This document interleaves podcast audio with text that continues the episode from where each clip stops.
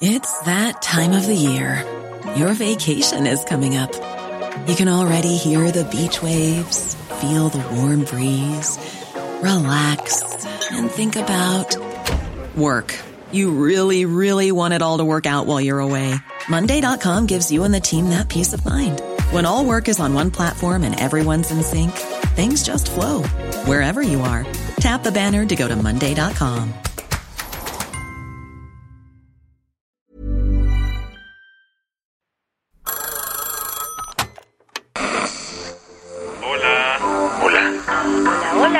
¿Estás ahí? ¿Quieres saber lo que está pasando en tu país y en el mundo en pocos minutos? Te lo cuento. Te lo cuento, te lo cuento.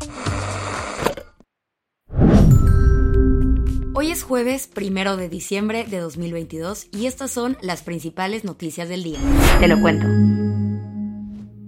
El grupo terrorista ISIS reconoció la muerte de su líder, Abu Hassan al-Hashimi al-Qurashi, y anunció a su sucesor.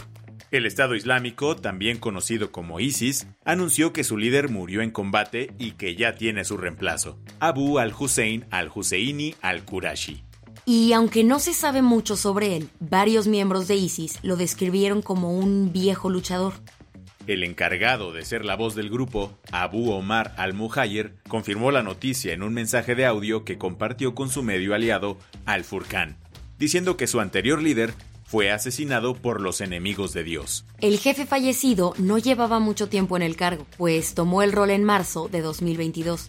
Después de que Joe Biden anunciara la muerte de su predecesor durante una operación militar estadounidense en Siria. Por su parte, la secretaria de prensa de la Casa Blanca, Karine Jean-Pierre, dijo que la muerte de al-Hashimi al-Qurashi no tuvo nada que ver con Estados Unidos.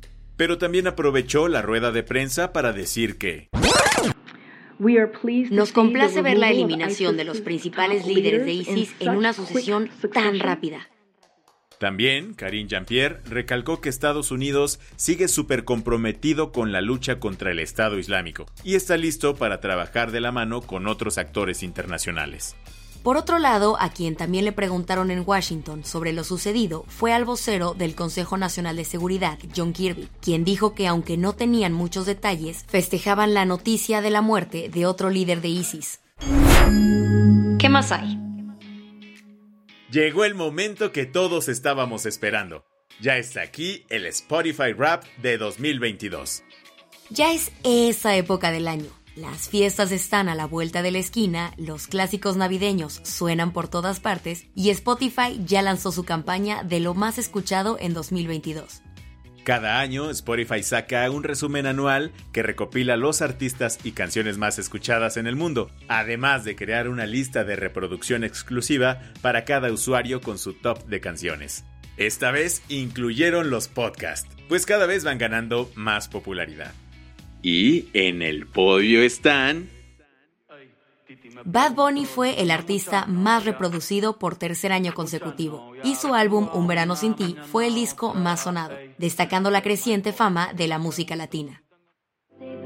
Después del gran éxito de su décimo y último álbum, Midnight, Taylor Swift fue la segunda artista más escuchada. El top 5 se completa con Drake, The Weeknd y BTS. El sencillo número uno del año fue As It Was de Harry Styles, acumulando más de 1.600 millones de reproducciones. Obviamente hubo más artistas y canciones, pero te dejamos la tareita de echarle un ojo desde la app. Y por cierto, si te lo cuento salió entre tus podcasts más escuchados, no olvides taguearnos en redes. Las que tienes que saber. Andrés Manuel López Obrador viajará a Lima, Perú, el 14 de diciembre para entregarle la presidencia de la Alianza del Pacífico a Pedro Castillo, el presi de Perú. Originalmente, la REU iba a ser en México del 23 al 25 de noviembre, pero se canceló ya que el Congreso de Perú le negó a Castillo el permiso para asistir. El raincheck no salió nada mal, pues ahora AMLO podrá celebrar la cumbre de la alianza en la casa de su compañero chileno. Agárrate. Hospitalizaron a Pelé. El exfutbolista de 82 años fue hospitalizado de urgencia este martes por la noche en Sao Paulo. La leyenda del fútbol mundial está en tratamiento de cáncer desde hace tiempo, y aunque esta visita no estaba programada, su hija Kelly Nacimiento pidió a la gente en redes sociales mantener la calma. Dijo que no hay sorpresa ni emergencia. Este mismo martes, Pelé publicó su más reciente mensaje diciendo que espera que la gente esté disfrutando los partidos del Mundial tanto como él. Lady Susan Hussein, dama de compañía de la reina Isabel II y madrina del príncipe Guillermo, dimitió de su puesto real tras el trato discriminatorio que le dio a una activista negra. Todo sucedió durante una recepción en el Palacio de Buckingham, organizada por la reina consorte Camila. El evento se hizo para crear conciencia sobre la violencia contra las mujeres y niñas. Unwosi Fulani, activista británica y directora de la ONG Sister Space, fue una de las 300 personas invitadas. Lady Susan puso en duda la nacionalidad de Fulani por su tono de piel, preguntándole de qué parte de África era, a pesar de que la activista le dijo que era británica. Tu dosis mundialista en TLK. En los resultados mundialistas de ayer, en el grupo D, Túnez le ganó 1-0 a Francia, al igual que Australia a Dinamarca. Argentina metió dos goles en el partido contra Polonia, quien no metió ninguno.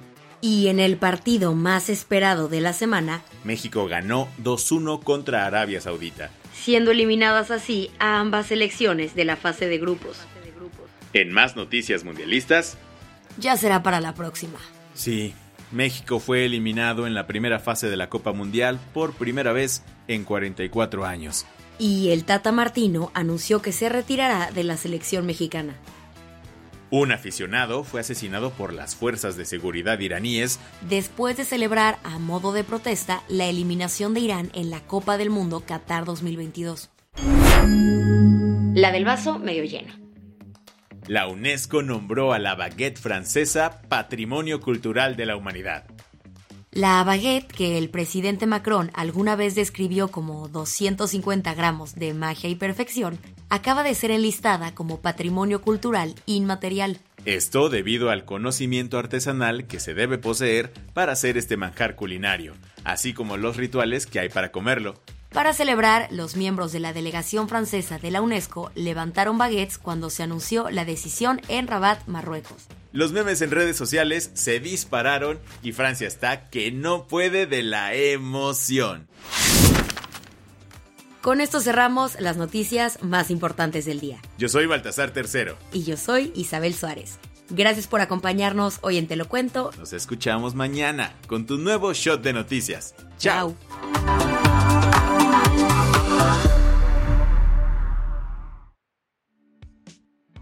Este noticiero es una colaboración entre Te lo cuento y Dudas Media. El guion de este episodio estuvo a cargo de Aisha Al-Yanabi y Ana Ceseña. La dirección de contenido es de Sebastián Erdmenger. Francis Peña es la directora creativa y el diseño de sonido está a cargo de Alfredo Cruz. Si quieres estar al día, nos encuentras como arroba te lo cuento en Instagram, TikTok, Snapchat y Twitter.